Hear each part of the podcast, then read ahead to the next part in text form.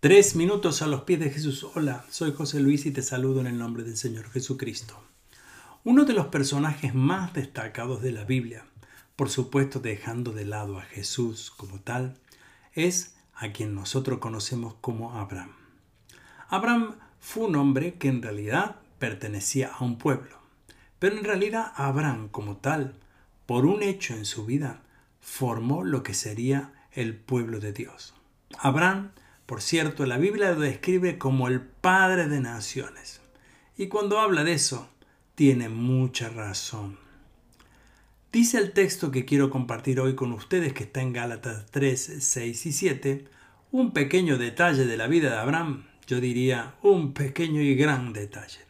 Dice así, del mismo modo Abraham le creyó a Dios y Dios lo consideró justo debido a su fe.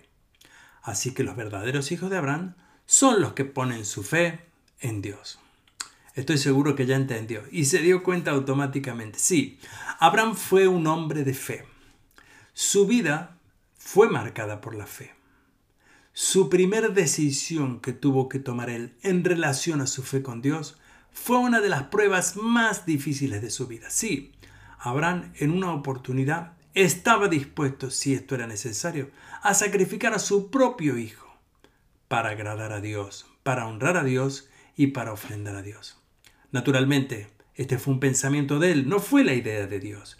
Y por supuesto, Dios no permitió que Abraham llegase a ese punto de sacrificar a su propio hijo.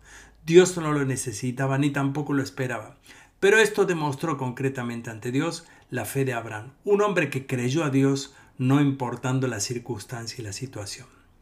De esta manera, lo que nos escribe el apóstol Pablo aquí dice que los verdaderos hijos de Abraham son y ponen su fe en Dios como él la puso.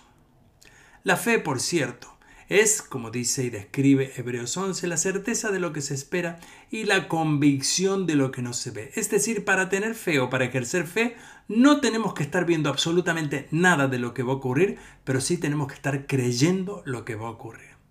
Esto es un detalle no menor, por cierto. Es un gran desafío en el corazón humano. Por eso yo te animo hoy a que tú puedas meditar justamente esto, meditar en la fe. Dios premia la fe de sus hijos.